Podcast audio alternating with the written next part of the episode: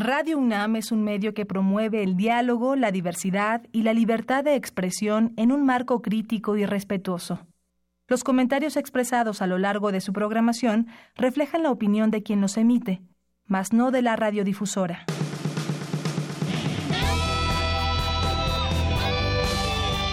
Prisma RU. Relatamos al mundo.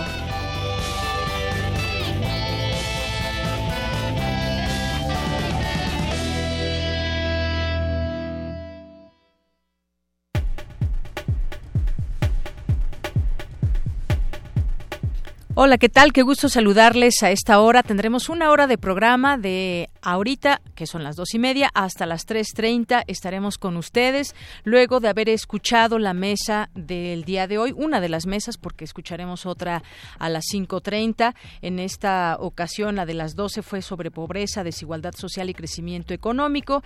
Ya eh, quienes siguieron nuestra frecuencia 96.1 de FM, pues pudieron ahí tener esta percepción de lo que son estas discusiones, análisis, debate de grandes temas que se tocan en las campañas políticas y que son los grandes temas a discutir también desde una óptica universitaria. Este ejercicio entre el INE y la UNAM esperemos que sea muy útil, seguramente así lo es, son espacios de discusión, espacios, espacios para propiciar el intercambio de ideas y bueno, pues el más adelante a las 5.30 la mesa será de México en el mundo, la política exterior ante un cambio de era. Así que si quieren escuchar a las 5.30 comenzará la siguiente mesa. Mañana también, más o menos a esta hora, arrancaremos el programa de Prisma RU porque estará llevándose a cabo desde las 12 del día la Mesa Seguridad Pública y Derechos Humanos. Pues bien, así empezamos hoy. Muchos saludos a todos ustedes que nos sintonizan. Mi nombre es Deyanira Morán. A nombre de todo el equipo, gracias por estar con nosotros, por sintonizarnos. Y pues hoy vamos a tener varias cosas, entre ellas y en el aspecto universitario, mi compañera eh, Virginia Sánchez nos platicará más adelante sobre la cuarta mesa del Foro Interdisciplinario para Pensar el Futuro de México que realiza el Centro de Investigaciones Interdisciplinarias de Ciencias y Humanidades de la UNAM. Y también eh, tres días, en tres días científicos y miembros de diversos organismos de la UNAM discuten acerca del uso de los transgénicos. También un tema, como muchos otros, un tema polémico, cómo es que eh, se dan estos cambios del uso de los transgénicos.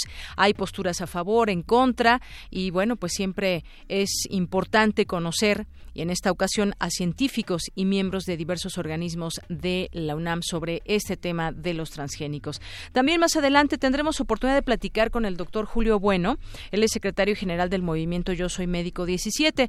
Si ustedes ya tuvieron oportunidad de conocer este caso de un niño que murió allá en Oaxaca, pues ha levantado una unión muy grande entre médicos que eh, proponen que el próximo viernes eh, se lleve a cabo un paro de labores. Y esto porque eh, fue metido a prisión este médico que estuvo a cargo de la intervención de un niño allá en Oaxaca que entró por una fractura y desafortunadamente el menor murió. Platicaremos de este tema más adelante. Hoy que es miércoles y es colaboración de arte, Amanda de la Garza nos platicará aquí, ella es curadora del Museo Universitario de Arte Contemporáneo, nos va a platicar de una exposición en Casa del Lago de Israel Martínez titulada Los Comunes. También aquí en este espacio, en la sección de cultura, Tamara Quiroz entrevistará a Cristian Canónico, eh, coordinador eh, del Encuentro Hispanoamericano de Cine y Video Documental Independiente contra el Silencio, todas las voces.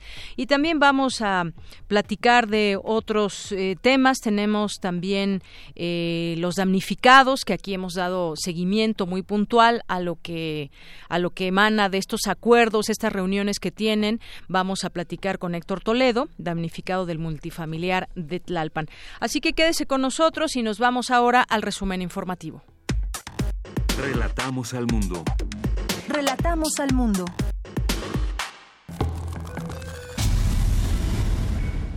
Hoy que es miércoles 11 de abril en los temas universitarios, esta mañana se llevó a cabo la presentación de la app Dexlixate que será útil para prediagnosticar la dislexia en niños. Mi compañera Dulce García nos tendrá los detalles.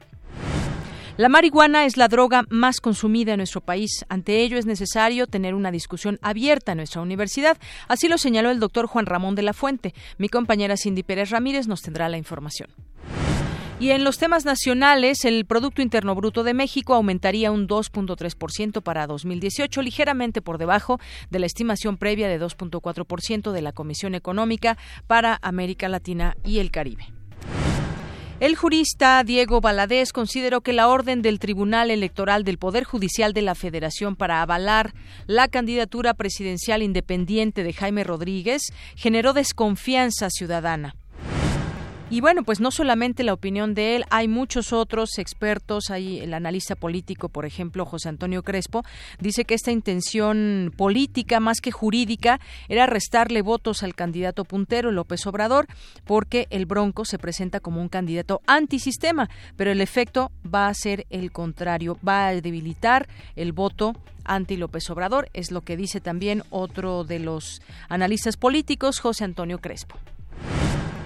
En más temas, el candidato presidencial de Morena, Andrés Manuel López Obrador, eh, pidió que 16 de los 21 candidatos del Senado para ser magistrados en el Tribunal Electoral no sean tomados en cuenta debido a que militan en el PRI y el PAN. Por su parte, Lorenzo Córdoba, consejero presidente del Instituto Nacional Electoral, aseguró que aún falta investigar eh, Jaime Rodríguez si Jaime Rodríguez, el Bronco, incurrió en presuntos financiamientos o apoyos indebidos, lo que podría incluso implicar que se le cancele el registro. En tanto, reunido con empresarios en Nuevo León, el panista Ricardo Anaya planteó la propuesta de hacer mancuerna con el sector privado para aumentar la inversión y el crecimiento económico. Y el aspirante priista José Antonio Mid propuso un debate semanal entre todos los aspirantes.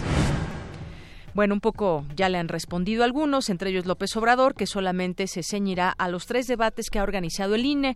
Los demás, bueno, pues incluso como ciudadanos no sabemos quién los podría organizar, en qué términos o quién modera, en fin, pero esa es la, eh, propuesta que hace el aspirante priista José Antonio Mid.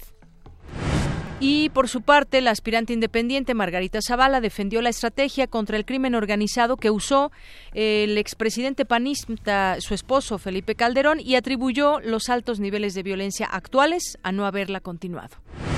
Es decir, que con ella seguiría esta guerra contra el narcotráfico, según da a entender con esta estrategia que usó su esposo.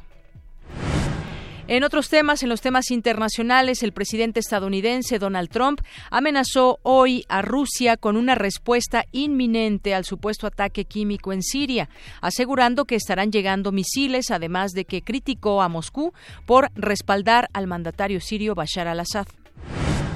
El director de Facebook, Mark Zuckerberg, dijo ante la Cámara Legislativa estadounidense que es inevitable que se regulen las redes sociales. Al menos 257 personas perdieron la vida hoy al estrellarse un avión militar en un campo cerca de la base aérea de Boufarik en Blida, Argelia.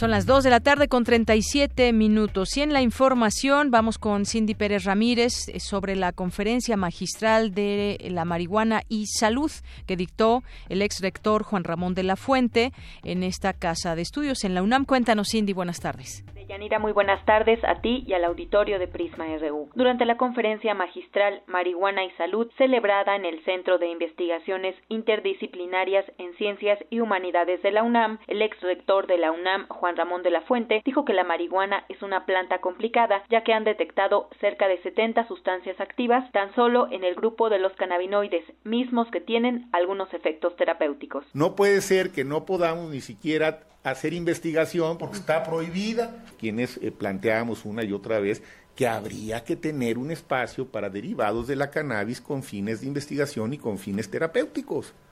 No, no es una panacea, no sirve para muchas cosas, sirve para algunas cosas en manos expertas, pero puede ayudar. Si puede ayudar, ¿por qué no la permitimos en México? De acuerdo con la encuesta nacional de adicciones 2016, el consumo de drogas ilegales ha ido en aumento. Ante este panorama, el también profesor emérito señaló que esto muestra que las políticas prohibicionistas no funcionan. Y es el primer argumento que tengo para decir que la estrategia contra las drogas pues, no ha funcionado, porque hoy se consumen más drogas que antes, son más baratas, hay más acceso, hay nuevas drogas para los... Ah, genios de la economía neoliberal, pues ¿qué creen?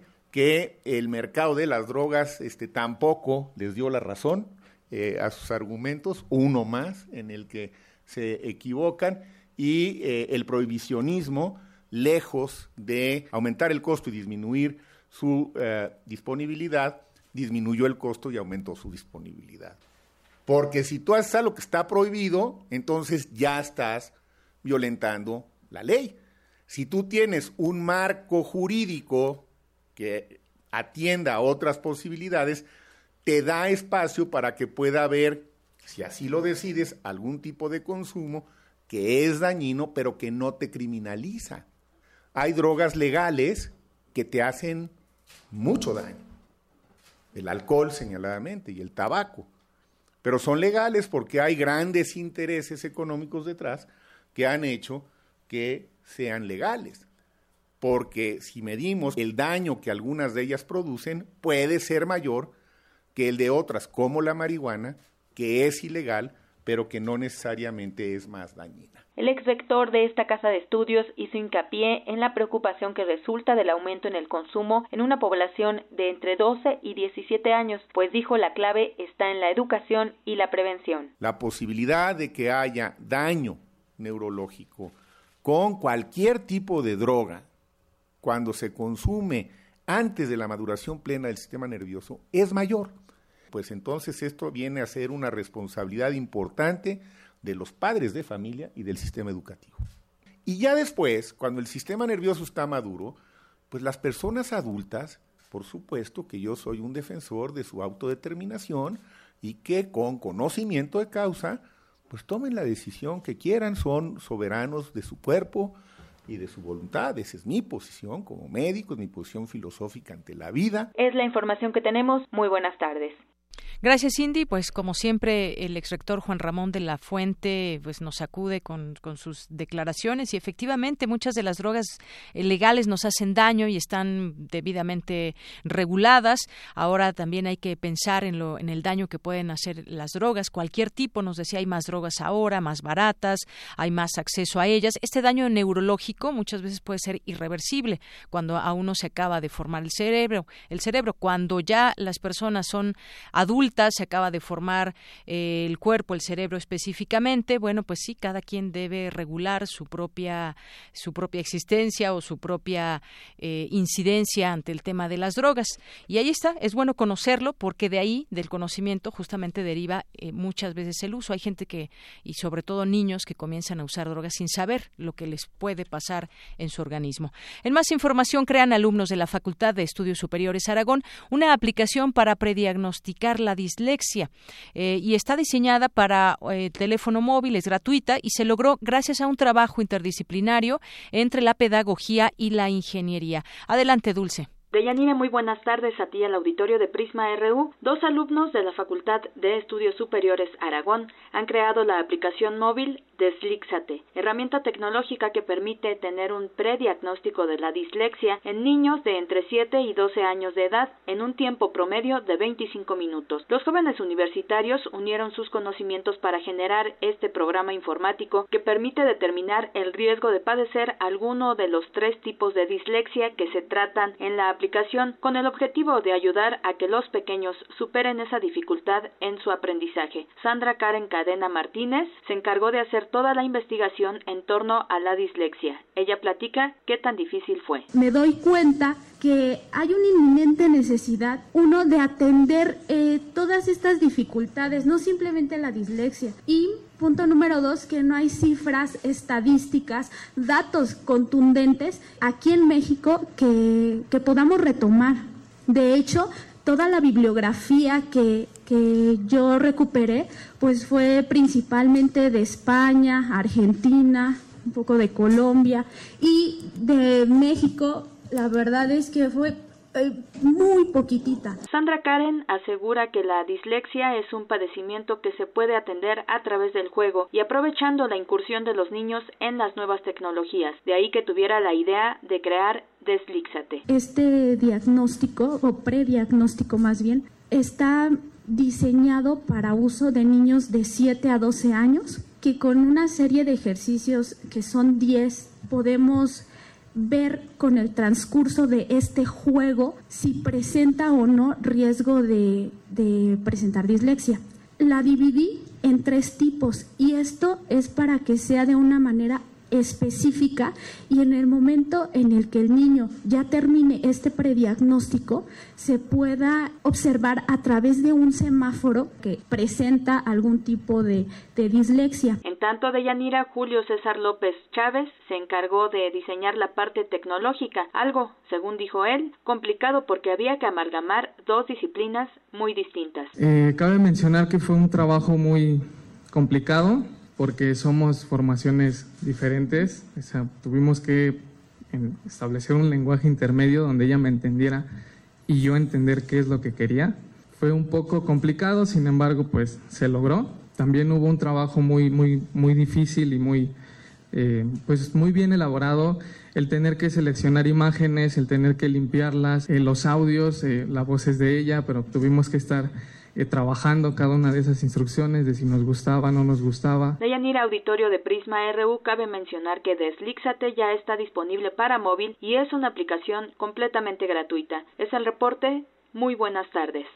Gracias, Dulce. Muy buenas tardes. Pues efectivamente esta aplicación pues vendrá a ayudar a muchos a muchos niños en detectar la dislexia. Vamos ahora con mi compañera Virginia Sánchez, que tiene información sobre la cuarta mesa del Foro Interdisciplinario para pensar el futuro de México que realiza el Centro de Investigaciones Interdisciplinarias en Ciencias y Humanidades de la UNAM. Adelante, Vicky. Hola, ¿qué tal, Deyanira? Muy buenas tardes a ti y al auditorio de Prisma RU. El mundo de los medios de comunicación no es indiferente al contexto de desigualdad social que impera en nuestro país, ni a lo que ha ocurrido con el Estado en los últimos años, por lo que urge una mayor competencia entre los medios privados y más medios públicos y sociales que den a conocer las necesidades y demandas de los pueblos y comunidades de todo el país. Así lo señaló Virgilio Caballero, periodista y diputado, durante su participación en la Mesa 4 denominada Medios Masivos y las Redes Sociales, que forma parte del Foro Interdisciplinario para Pensar el Futuro de México, que realiza el Centro de Investigaciones Interdisciplinarias en Ciencias y Humanidades de la UNAM. En los procesos institucionales y culturales que definen quién tiene acceso a los medios, qué voces pueden escucharse, quién puede poseer frecuencias de radio y televisión, se puede observar esta tendencia a la desigualdad reforzada por una serie de políticas estatales que priorizan los intereses privados. Por su parte, Aleida Calleja de la Asociación Civil Comunicación Comunitaria y de la Facultad Latinoamericana de Ciencias Sociales señaló que de todas las reformas estructurales que ha realizado el Estado, solo la que respecta a telecomunicaciones, radiodifusión y competencia económica es la única que avanzó en el cambio de paradigmas de la regulación de los medios de comunicación en el país, reconociendo muchos derechos que como sociedad no se habían tenido. En esta mesa también participaron Federico Arriola, fundador de CDP Noticias, y Medley Aime Vega, del Centro de Investigaciones Interdisciplinarias en Ciencias y Humanidades. Hasta aquí la información. Buenas tardes. Gracias, Vicky. Muy buenas tardes. Porque tu opinión es importante, síguenos en nuestras redes sociales, en Facebook como Prisma RU y en Twitter como arroba PrismaRU. Queremos escuchar tu voz. Nuestro teléfono en cabina es 55 36 43 39. Bien, continuamos, son las 2 de la tarde con 48 minutos. Le adelantábamos sobre este tema que tocaríamos el día de hoy aquí en Prisma RU y que tiene que ver con eh, una unión muy amplia que estamos viendo de doctores en el país para, eh, ellos exigen la liberación de un doctor que está acusado de homicidio y convocan incluso a un paro nacional. Ya es en la línea telefónica el doctor Julio Bueno, es secretario general del movimiento Yo Soy Médico 17. Doctor, bienvenido a este espacio. Muy buenas tardes. Hola, buenas tardes.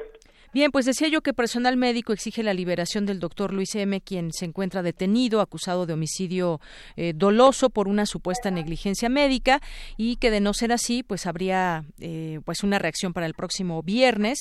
Hay un hashtag incluso, el 13 nos paramos, donde miembros de Yo Soy Médico 17 informan que a partir del próximo viernes solo funcionarán las áreas eh, críticas de los hospitales, urgencias, terapias intensivas y y quirófano de urgencia y demás servicios que crean necesarios. Pero bueno, vayámonos a la causa de esto. Doctor, me gustaría conocer su punto de vista, eh, eh, sobre todo pues usted como médico, ah, quizás desde fuera, cuando la gente conoció de esta noticia, pues parece muy extraño que un eh, que un niño entre por una fractura y pues eh, no no viva para contarla. ¿Qué nos puede decir sobre sobre lo que está pasando, doctor? Mm, mira, desgraciadamente la medicina no es una ciencia exacta, entonces pueden surgir incidentes o complicaciones o accidentes, inclusive eh, igual que el, accidente que le pasó al niño, con lo cual se fracturó, es un accidente, nosotros también cometemos o hay incidentes dentro del quirófano que no están en nuestras manos poderlos controlar, como es un efecto adverso a los medicamentos o como puede ser una eh, complicación, una diatermia maligna, o sea, hay muchos elementos que no dependen del médico para que sea fatal un evento quirúrgico como el que pasó. Hay muchos casos. Uno de ellos es este y lo que sucedió fue una reacción a los medicamentos. Mira, no sabemos, la verdad. no saben hasta el momento. No, no, es que no tenemos acceso a la carpeta de investigación y no creo que tengamos acceso. Se han especulado muchas cosas, pero la verdad no tenemos en el dictamen forense que esclarece cuál fue el motivo del deceso. Eh, no conocen este caso específicamente, sin embargo, eh, pues ustedes están de parte del, del, doctor. ¿No es un poco, por ejemplo, pues riesgoso no conocer esto y pues eh, tomar partido? Digo, finalmente creo que una unión entre, entre símiles, entre doctores, pues me parece bastante positiva. Sin embargo, en este caso, pues quizás sea la, las investigaciones las que revelen esta causa, que conozcamos y que se dé parte a la justicia. Lo pasa no estamos alegando que no tengan culpa. Eso quiero que se diferencie bien. ¿No están exculpando al doctor? No, lo que lo que tratamos de diferenciar es que no hubo dolo por parte del doctor para cometer esa, para matar al niño. Pues. O sea, que no haya, que no lo califiquen como un eh, homicidio doloso. Doloso, sí, o sea, no sé si tenga culpa o no, porque igual te repito, no tengo acceso a la experiencia, pero eh, de que sea con dolo, eso es lo que estamos tratando de, de imponer pues nosotros, que el médico nunca se levanta con el afán de, lastimar a nadie.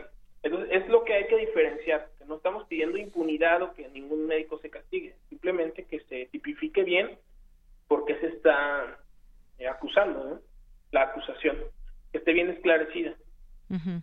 en, en este caso, doctor, también eh, pues hemos escuchado la parte de la familia donde pues la, la mamá, por ejemplo, dice que no tiene duda de la responsabilidad de, del doctor ortopedista, dado que le indicó que se había tratado de, bueno, que conocía los riesgos del menor, que se había dado la información necesaria para conocer un poco este antecedente de, del niño. Eh, tenemos pues obviamente dos versiones que se contraponen. Eh, decíamos, dejemos que pues los propios peritos las autoridades sigan, ya tienen en sus manos esta investigación y por lo pronto ustedes tienen esta, esta unión para que se le quite lo de homicidio doloso. Eso es lo que ustedes piden en este momento, que no se tome como tal. Sí, claro, que se quite, se, quite el dolo y que lleve el proceso fuera de, la cárcel. Como homicidio culposo, digamos. Como un homicidio culposo y que ya siga el proceso trabajando y pudiendo hacer sus labores cotidianas y estando con su familia. O sea, no, no estamos pidiendo otra cosa, pero que sí, el, el nombre de dolo no cabe en la medicina, no, no puede coexistir con la medicina. Claro, hay una investigación, daba a conocer el fiscal general de Oaxaca también, Rubén Vasconcelos, que existían elementos para sostener que el traumatólogo, eh, quien aplicó la anestesia al menor, incurrió en homicidio intencional con agravante de responsabilidad médica, por lo que se le dictó prisión preventiva. Es lo que ha dicho, según la Fiscalía de Oaxaca, y que el médico no tomó todas las medidas de precaución necesarias. Eso es lo que dice por lo pronto la autoridad que sigue el caso. Mira, por lo que le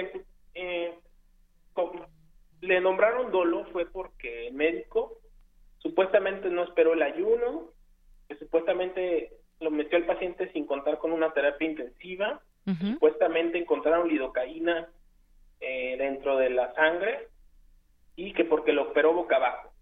¿sí? esas son las agravantes que el fiscal tomó para decir que estaba actuando con dolo. Y te quiero aclarar cada una de ellas. Bueno, el ayuno es, depende de lo que se haya consumido de alimentos. depende de qué comió el niño para saber las horas de ayuno que se pueden esperar. No es tantas horas y ya, no. Depende de qué haya consumido, a qué horas lo consumió y eh, eh, eso en el ayuno. La comunidad de cuidados intensivos, te quiero decir que en el, que en el INEGI en el 2012 dice que en Oaxaca hay 1.500 camas, 1.500 camas hospitalarias, eh, 1.500 unidades de atención, perdón, siete de ellas cuentan con terapia intensiva, se operan 81 mil pacientes por año y hay 88 quirófanos. Imagínate, 88 quirófanos para siete unidades de cuidados intensivos, bueno, hasta ellos mismos se, se contradicen, ¿no? O sea, no tengo terapias, pero necesitas terapia para operar a los niños. Entonces, nada más se pueden operar en pacientes en siete hospitales de esta entidad. Entonces, la lidocaína es un medicamento que utilizamos los anestesiólogos eh, de manera rutinaria para diferentes enfermedades. No, no tienen que ser fracturas o piel, puede ser infecciones cardíacas, puede ser infinidad de cosas. Hasta los dentistas la utilizan, o sea, es un medicamento que utiliza. Y la posición del paciente es prescripción médica. el médico tiene libertad de ponerlo de lado, boca abajo. o sea, se puede efectuar boca arriba, boca abajo, ese tipo de operación. Como quiera, ¿eh? es derecho de prescripción. Es como si a mí me dijeras, oye, no puedes recetar paracetamol porque no porque no quiero que recetes paracetamol. Espérame, o sea, no.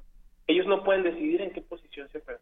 Esas son las cuatro condiciones por las que le imputaron dolo al doctor. Ya te expliqué que las cuatro no corresponden a dolo. A lo mejor es culpable, no lo sabemos, ni ustedes ni nosotros, esperemos contar con más elementos para poderlo eh, estudiar más el caso y poder pronunciarnos a favor. Pero lo que estamos peleando es por lo que se quite lo de dolo. Eso es lo que estamos peleando nosotros. Claro, claro, y en una emergencia, eh, pues como, como esta, lo que se trata de actuar es, es rápido. Sabemos que este menor sufrió una, una fractura de codo al caer de, de, algún juego allá en el estado de Oaxaca. Fue llevado al hospital. Uno eh, como decía al principio de esta entrevista, parecería ser que no es algo tan complicado el hecho de hacer una operación en el brazo al, al, pequeño. Sin embargo, tenemos estos resultados y muy importante porque también esto sentará pues un, un, precedente en lo que pueda eh, venir en ese tipo de, pues cómo actúan los, los médicos. Es decir, tienen ustedes los protocolos de cómo actuar, cuándo se opera, con qué características, si viene en ayuno, lo que usted nos decía o no no, si puede inyectarse tal tipo de medicamento o no. Sabemos que hay personas que son alérgicas a algunas cosas, es decir, ustedes tienen sus protocolos en los hospitales y bueno, pues ante ello, pues solamente como, como pacientes, como familiares, esperamos que se sigan. Eso es lo único que podemos decir, digamos, como opinión o como viendo el problema desde fuera. Sí, así es. Mira, inclusive a los familiares se les accidentó el niño. El accidente pudo haber sido más severo, a lo mejor se cae de la parte más alta de los juegos este, y muere en el accidente y no por eso actuaron con dolo los padres. Igual los médicos, o sea, los médicos no nos levantamos con las ganas de ir a matar a alguien, ¿no? Al contrario, siempre tratamos de, brindar atención. Él es especialista, es subespecialista, es altruista, hace labores de, cirugías a pacientes sin cobrar un centavo, entonces este, la verdad creemos que, que este proceso estuvo mal llevado y que en ningún momento fue con dolor. Claro, y, y, como en todos casos desafortunadamente puede haber errores médicos también los han habido y pues eh, finalmente este caso pues se tendrá que aclarar. Están ustedes como médicos unidos presionando está también la familia y está pues ya la, autoridad correspondiente. Eh, por último doctor yo le preguntaría eh, posiblemente se lleve a cabo este paro de labores del próximo viernes. No es un poco riesgoso también dejar pues hospitales sin médicos. Como ustedes dicen algunas áreas específicas eh, pues no podrán ser desatendidas, pero pues finalmente siempre el que estén los médicos correspondientes en las clínicas pues da más confianza. Pues sí, pero yo prefiero la comodidad de mi casa a la comodidad de la cárcel como este muchacho, entonces si no se va a tipificar, no se nos va a tomar en cuenta para este tipo de, de demandas, no como gremio, entonces creo que, que no ningún médico va a querer pisar la cárcel, ¿no? Ni exponerse. Y que un fiscal te diga que actuaste con dolo. Entonces, esto es un mensaje para la comunidad médica. ¿Qué queremos que pase? Que nos sigan encarcelando o que defendamos nuestros derechos. Entonces, esto es más de fondo. El gobierno ya sabía toda esta problemática desde hace cuatro años y no hizo absolutamente nada. hizo, se hizo de la vista gorda, del oído sordo, dejó pasar las cosas, pensó que esto no iba a llegar a otro, a otro nivel y pues ya vimos que no. Entonces, eh, mientras tengamos un gobierno que no le interese resolver las problemáticas, va a estar difícil que se resuelva. Entonces tenemos que presionar y si es la manera de presionar para que hagan algo, pues tenemos que hacerlo. Y no es culpa de los pacientes, lo sabemos, pero sí podemos ser culpables de algo que no somos culpables y tratados como criminales cuando no lo son. Bueno, pues yo le agradezco mucho, eh, doctor, esta conversación aquí en, en Prisma RU.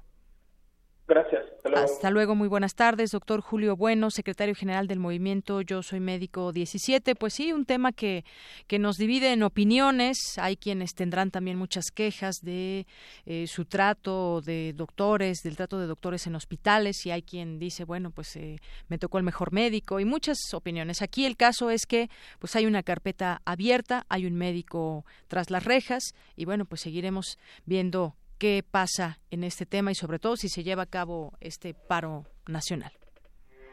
Porque tu opinión es importante, síguenos en nuestras redes sociales, en Facebook como Prisma RU y en Twitter como arroba PrismaRU. Relatamos al mundo. Relatamos al mundo. Colaboradores RU. Arte. Arte. Son las tres en punto y le damos la bienvenida a Amanda de la Garza, curadora del Museo Universitario de Arte Contemporáneo. ¿Qué tal, Amanda? ¿Cómo estás? Buenas tardes. Hola, ¿qué tal? Buenas tardes a ti y a todo el auditorio. Nuevamente con ustedes en, ahora en miércoles. Así es, Amanda. Pues hoy nos vas a platicar, invitar sobre la exposición que está en Casa del Lago de Israel Martínez que se titula Los Comunes. Así es. Eh, bueno, es una exposición que eh, es interesante en términos de su enfoque. Aborda un problema, digamos, en términos generales, que es la relación entre arquitectura y poder.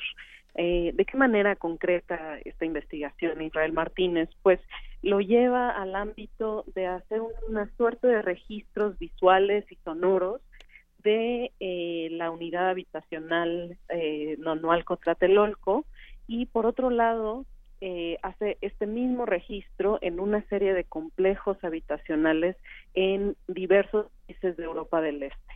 Eh, esto, digamos, tiene una, un trazo histórico, por decirlo de alguna manera, porque pues no solamente México tuvo una relación importante con estos países, algunos de ellos pertenecían al bloque de países no alineados, con la antigua en, Yugoslavia, eh, sino que eh, muchos de estos espacios fueron también un escenario de revueltas sociales, estudiantiles en los años 60 y 70. Eh, y en ese sentido, digamos, si bien se planteaban estos conjuntos habitacionales como un beneficio social, es decir, parte de un Estado benefactor en el caso de México o en el caso pues de Europa del Este del bloque comunista, eh, también fueron espacios desde donde se ejerció desde la planeación arquitectónica una extrema racionalización de la vida pública y cotidiana, en donde también el espacio público no tiene que ver con cómo lo entendemos ahora, es decir, en donde la ciudadanía se expresa en el espacio público precisamente porque en ese momento estaba totalmente controlado el espacio público por el Estado. Y eh, es una instalación audiovisual eh, que compone, se compone de diversas pantallas en donde eh, no hay entrevistas, es decir, no no es esta aproximación eh, desde un documental que se acerca a las personas a preguntarles sobre sus experiencias, sino más bien es a partir de la contemplación de estos escenarios y de estos paisajes sonoros, porque cabe destacar que Israel un artista eh, que comenzó haciendo sobre todo arte sonoro y después ha desplegado su práctica hacia otros ámbitos. Eh, y entonces, bueno, como les comentaba, en este despliegue hay una interacción entre las obras que precisamente permiten hacer una comparación y eh, una reflexión sobre cómo funcionan estos espacios actualmente y la historia que albergan, es decir, tanto en eh, Berlín eh, Oriental eh, como en, en, varias otras ciudades de Europa del Este. Y bueno, la exposición se llama precisamente Los Comunes porque alude a, digamos, a esta noción de lo común. Y la exposición también ha tenido otra serie de piezas más de orden performático, eh, precisamente en eh, conjunción con esta reflexión sobre qué significa esta noción de lo común, qué significaba en ese momento, en 1968, eh, bajo una óptica del Estado y bajo lo que plantearon las revueltas antiautoritarias de esa época y por otro lado también remitiéndose algunos planteamientos del anarquismo en torno a, la organización social. Y eh, pues esta, este sábado precisamente va a haber una actividad paralela de la exposición en donde eh, dos especialistas, eh, José Cogen y María Villers, que han estudiado ampliamente el tema de la arquitectura moderna, eh, van a estar impartiendo una, una charla eh, en relación a, a pues a, los contenidos de la exposición a las 12.30. Entonces, pues los invito a, a, revisar esta exposición y precisamente a, es una aproximación a cómo el arte contemporáneo también eh, rescata la historia de la arquitectura en sus consecuencias políticas, espaciales eh, y sociales también. Así es, Amanda, pues eh, muy interesante esto que nos platicas, estos registros visuales y sonoros. Este, por ejemplo, esta pregunta que decías, ¿qué significa, por ejemplo, ahora vivir en un complejo eh, como Tlatelolco, donde pues nació por un bienestar, mucha gente, muchas miles de familias que viven en este lugar. Y bueno, pues ahora que se cumplen 50 años en este año de, del movimiento de 1968, todos los, los ecos o las miradas que podemos tener de este lugar y bueno, un trabajo interesante que a su vez lleva a cabo en otros lugares. Nos decías Europa del Este, me parece que también allá eh, en Cuba, así que pues invitemos al auditorio a que a que conozca esta exposición que se mm, presenta ahí en Casa del Lago. Así es. Eh, y también otra cosa que quería comentarles es que eh, me gustaría mucho que el público nos propusiera temáticas, exposiciones que les gustaría que comentara en este espacio y pueden hacerlo a través de, de Twitter eh, y también a través de mi Twitter que es arroba amande, así como se escucha, N-O-I-R-E. Y eh, para que podamos también hablar de otros temas, tanto de exposiciones como les decía, como de temáticas más generales eh, que conciernen al, al quehacer artístico en México y sobre el arte contemporáneo. Muy bien, bueno, pues ahí está, ahí a través de nuestras redes sociales, pues compartir, que nos compartan ustedes como auditorio también algunas propuestas que les gustaría que visitemos también eh, todos, así que pues estaremos esperando ahí si hay alguna propuesta, por supuesto, muy atentos. Gracias, Amanda de la Garza. Gracias, hasta luego. Hasta luego, muy buenas tardes. Nos escuchamos el siguiente miércoles. Amanda de la Garza, colaboradora de arte, ella es curadora del Museo Universitario de Arte Contemporáneo. Cultura RU. Bien, y estamos ahora ya en la sección de cultura con Tamara Quiroz. ¿Qué tal, Tamara? Muy buenas tardes. Deyanira, hola, muy buenas tardes. Muy buenas tardes a todos los que nos acompañan en esta emisión. Una muy cortita, pero con mucha información. Ya son las 3 de la tarde con 8 minutos. Y hoy les queremos compartir que por cuarta ocasión consecutiva, el Centro Cultural Universitario es sede del Encuentro Hispanoamericano de Cine y Video Documental Independiente contra el Silencio, Todas las Voces. Esta reunión busca resaltar la importancia del cine documental y su influencia en, la opinión de los espectadores sobre la realidad.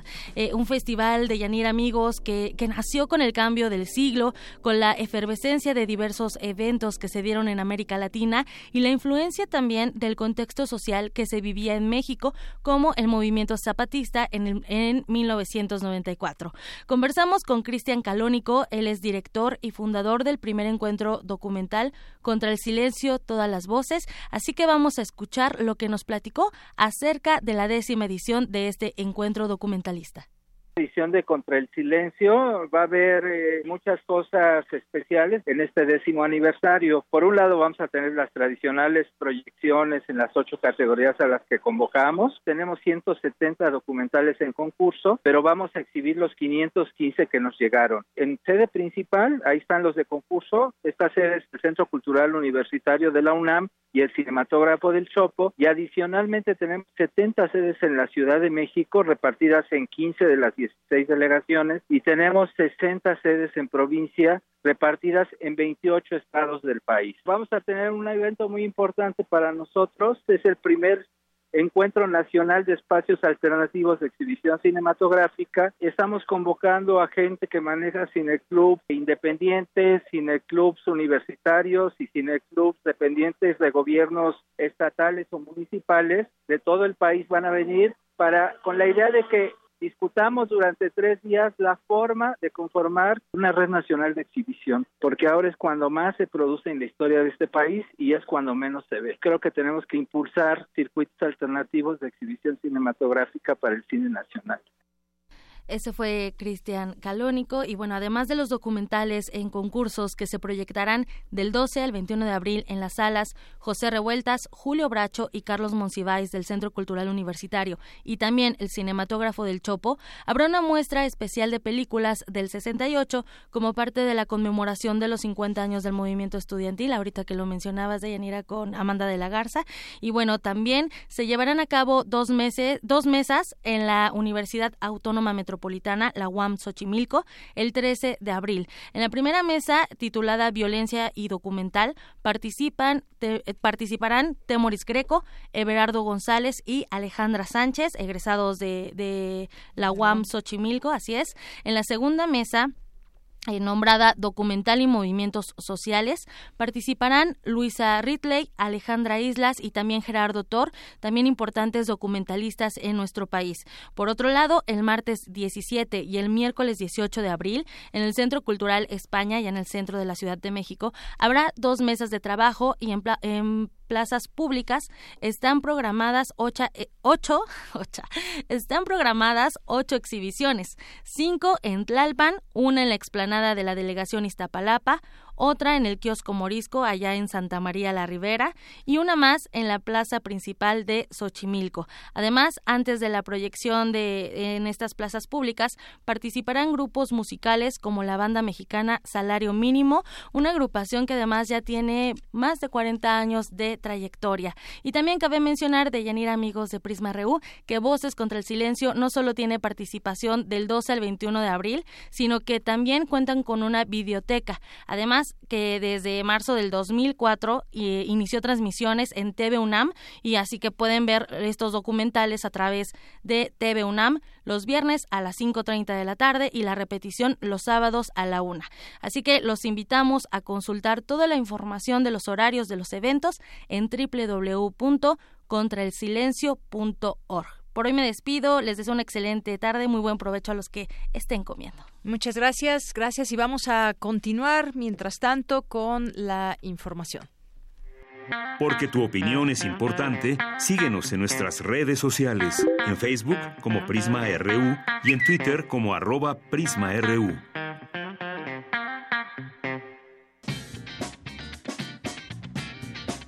Hoy en la UNAM ¿Qué hacer y a dónde ir?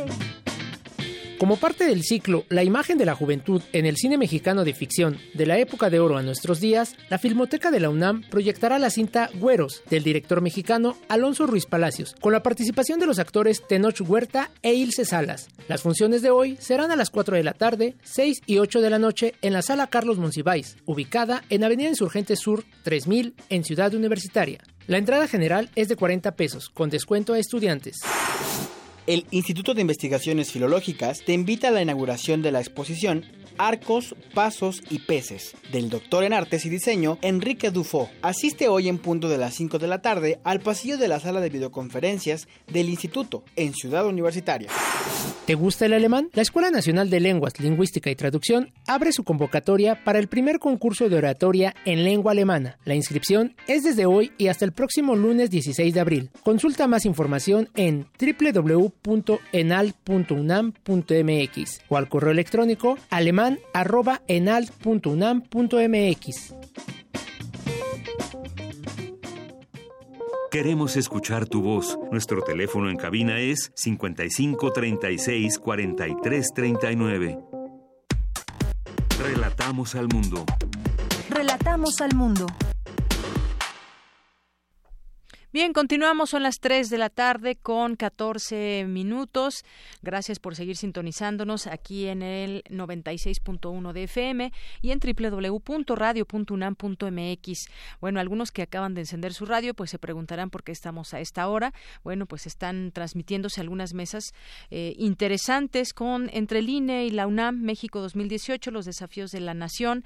Así que, pues hasta el, el día de hoy y mañana terminaremos el programa a las 3.30 así que todavía nos restan 15 minutos de programa. Gracias a las personas que nos están siguiendo a través de la radio, a través de redes sociales. Les mandamos muchos saludos como a Margeven, a Magdalena González, eh, Esmeralda, eh, Pirómana tras el telón, eh, Margeven que nos dice, no sabemos mucho del caso del médico que platicábamos, pero sí sabemos que no hay material de curación suficiente, ni medicamentos para hacer operaciones y muchas veces deben de arriesgarse los médicos porque si no operan, negligencia. Ajá, nos dice Margeven. Muchas gracias. También el Sarco Iquetecuani, muchos saludos. Daniel Bautista, eh, Alejandro Cardiel, que también por aquí nos manda un mensaje. Muchas gracias. A Edna Reynoso Vargas, Espacitel Batiste también, que nos hace referencia eh, a la aplicación de, de Deslíxate. Dice que no le aparece en el sistema iOS. Eh, de la aplicación. Bueno, vamos a ver eh, qué está sucediendo con esta aplicación. Podemos preguntar a quienes hoy la, presentaron. Muchas gracias por comentarnos esto, Spacitel. Eh, también a Guis, muchos saludos que nos escribe por aquí. A Nayansi Rangel, a Joaquín Tello, Carlos FX, MH Multiservicios, Cuauhtémoc, Frijolito y Rabanito en uno, Isabel Clemente, así se ponen en Twitter muchos sobrenombres un poco un poco raros. Rolando MJS también, David Bonilla, Miguel Ángel, gracias a las personas que se unan a través de esta red. José Valeriano Campo, Gabriela Valdés, César Soto, que también siempre nos escucha, nos sintoniza y nos hace llegar mensajes, Frank Martínez, eh, Dafne y pues muchas personas más. Connie Valadez, Marta Araceli, gracias por sus mensajes. Eh, y su presencia a través de redes sociales. Bien, pues vamos a continuar ahora con mi compañera Dulce García que nos tiene información sobre los robots de la UNAM, robots de la UNAM que conquistan torneo mexicano y representarán al país en un certamen internacional. Adelante, Dulce. Deyanira, muy buenas tardes a ti al auditorio de Prisma RU. La UNAM obtuvo el primero y segundo lugares en la categoría At Home del Torneo Mexicano de Robótica 2018. El robot que obtuvo el primer lugar se llama Justina. Este ha ido evolucionando desde hace 12 años. Se ha mejorado su software, el hardware se ha mantenido, pero el equipo aún está trabajando sobre otro prototipo que optimice el actuador lineal del torso para que funcione más rápido. Sin embargo, así como está ahora, Justina ya ha sido clasificada para participar en la Robocup Major Home en Montreal, Canadá, como lo comenta Reinaldo Martel Ávila, posgraduado en Ciencia e Ingeniería de la Computación y titular del equipo. Claro, esta vez va a participar en el, en el Torneo Mundial de Robótica que se lleva a cabo en Canadá, es Robocup en Montreal. Es del 16 de junio al 22 de junio. Pues Justina eh, tuvo una previa etapa de clasificación en la que se le se envía diferente material para poder aspirar a, a esta competencia competencia. Justina lo logró y bueno, es eh, alguno de los robots que tienen la capacidad de participar en esa competencia. El segundo sitio lo ocupó el robot Takeshi, llamado así en alusión y reminiscencia a aquel niño rollizo, personaje de un programa japonés que en México se transmitió en los años 70. Edgar de Jesús Vázquez, tesista de Ingeniería Mecatrónica de la Facultad de Ingeniería y quien está a cargo de Takeshi, explica las funciones de este. Takeshi, que es un robot de servicio, recientemente prestado por, por el equipo de Toyota a través de la Universidad Japonesa de Tamagawa. Toyota hizo estos modelos con el propósito de que fueran eh, agentes eh, de servicios domésticos y lo que hizo el doctor Jesús Savage, principal promotor de esta iniciativa, fue eh, conseguir que ellos nos prestaran un modelo para que nosotros pudiéramos probar ahí nuestros algoritmos, los algoritmos que se han desarrollado para Justina, probarlos en esta plataforma. De Yanira Auditorio de Prisma RU, otras máquinas que representaron un buen papel en el torneo mexicano de robótica fueron Toreto y Mini Justino. Toreto es un automóvil que obtuvo el primer lugar en la categoría de vehículo autónomo recién ingresada al torneo. En tanto, Mini Justino alcanzó el quinto sitio de entre 24 participantes en la categoría de limpiador de playa. Es el reporte de Yanira. Muy buenas tardes. Gracias, Dulce. Buenas tardes. Relatamos al mundo. Relatamos al mundo. Continuamos 3 de la tarde con 20 minutos. Vamos a platicar ahora con Héctor Toledo. Él es damnificado del multifamiliar de Tlalpan. ¿Qué tal, Héctor? Muy buenas tardes. ¿Qué tal? Buenas tardes.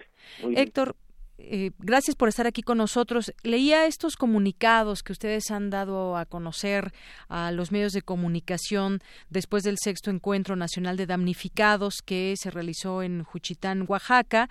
Y bueno, pues también han estado muy atentos ya y unidos, damnificados de, Oaxaca, de Chiapas, de Morelos, de Puebla y Ciudad de México, porque, eh, pues bueno, entre las eh, pláticas que tienen, los debates y, y toda la discusión que hay para ver cuál es el siguiente paso, pues aprobaron conformar un Frente Nacional de Damnificados que tenga por objeto coordinar acciones para lograr un proceso digno de reconstrucción en todo el país. Y no ha sido, además, hay que decirlo, no ha sido un proceso fácil porque, pues, eh, estar en, en comunicación con estos estados, pues me imagino que no es una labor fácil, pero sí los une una causa en común.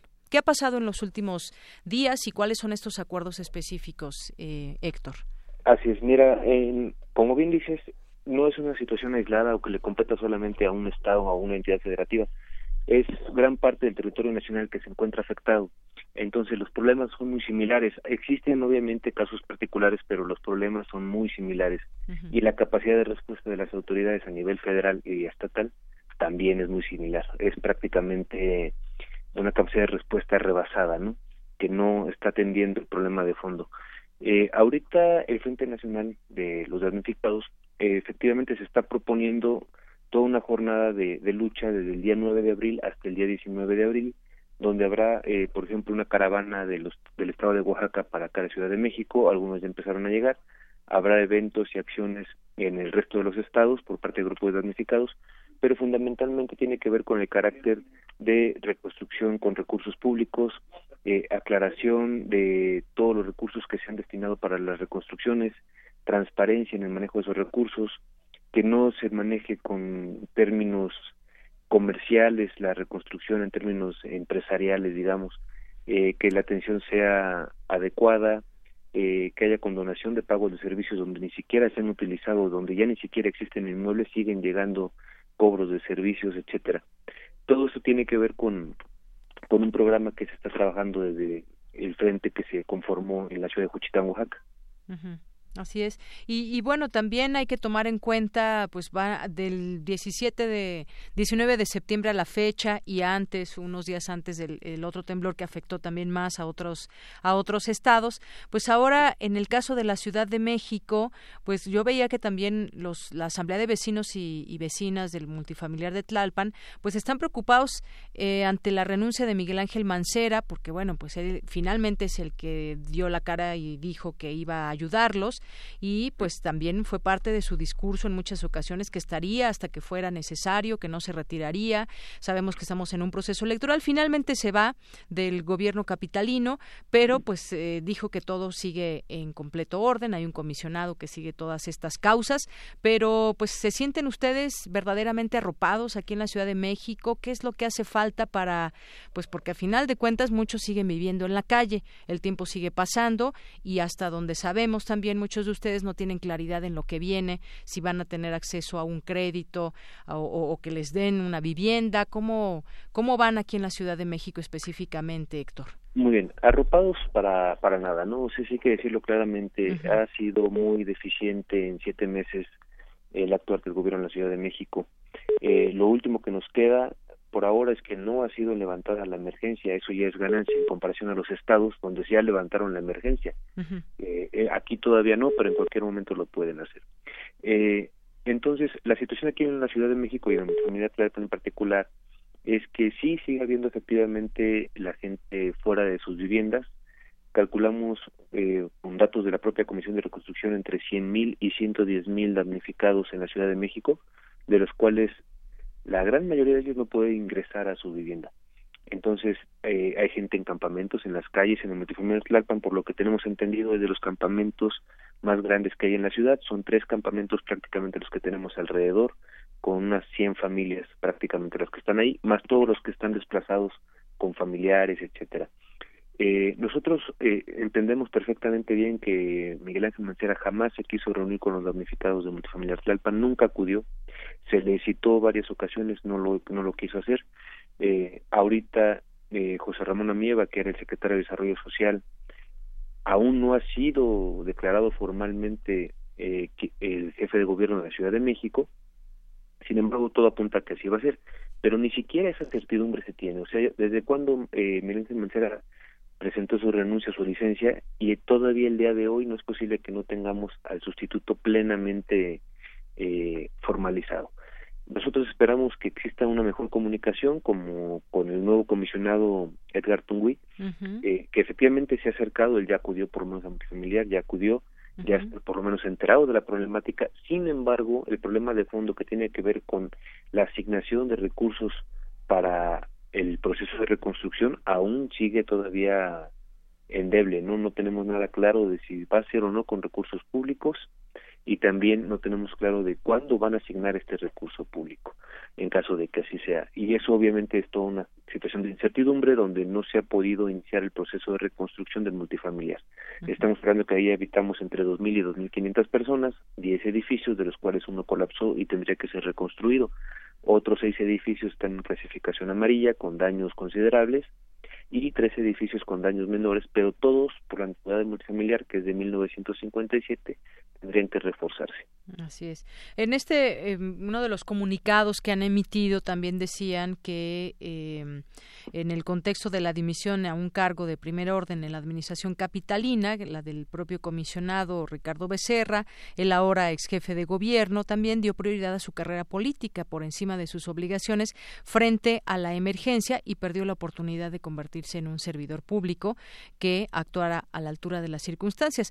Eh, como decía, son siete meses en los que pues uno pensaría que quizás esta eh, emergencia pues llevan varias varias etapas en que se pueden ir cumpliendo algunos eh, plazos en que se pueda eh, pues ya después de una solución convenida poder llevar a cabo la reconstrucción. Sin embargo pues sí nos parecería desde fuera por eso siempre preguntamos a ustedes que están dentro nos parecería que hay una coordinación pues no tan efectiva o quizás sea una cuestión de que los recursos no bajan porque a final de cuentas decíamos pues muchas personas siguen en la calle pero quizás eh, pues puedan tener por lo menos ya una certeza de lo que viene para los próximos meses, pero no la tienen. Ese es el problema más grave, Héctor. Ese es el problema más grave. Efectivamente, nosotros no tenemos la certeza de qué va a pasar con nuestra unidad habitacional.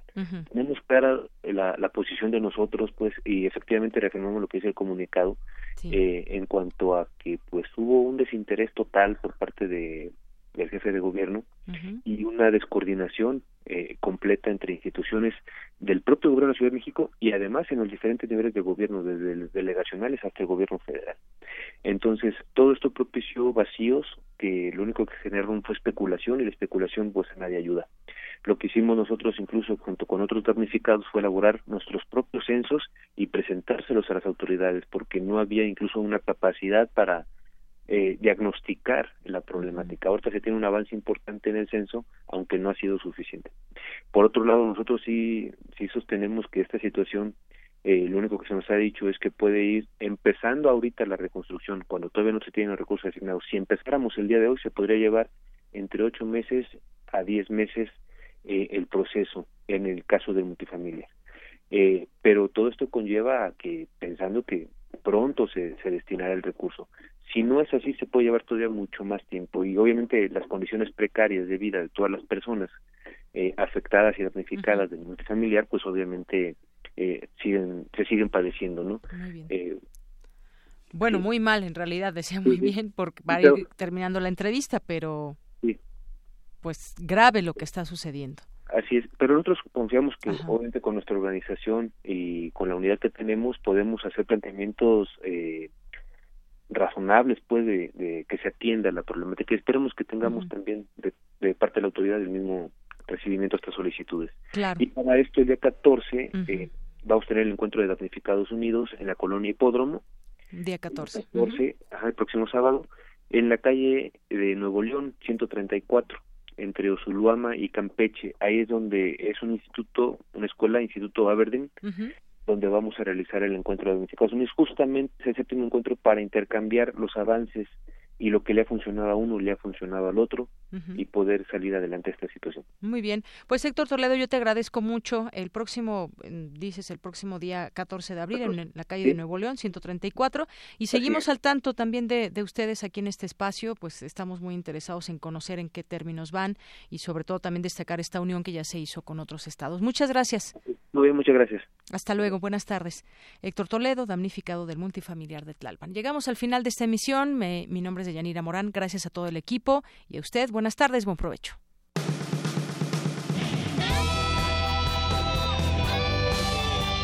Prisma RU. Relatamos al mundo.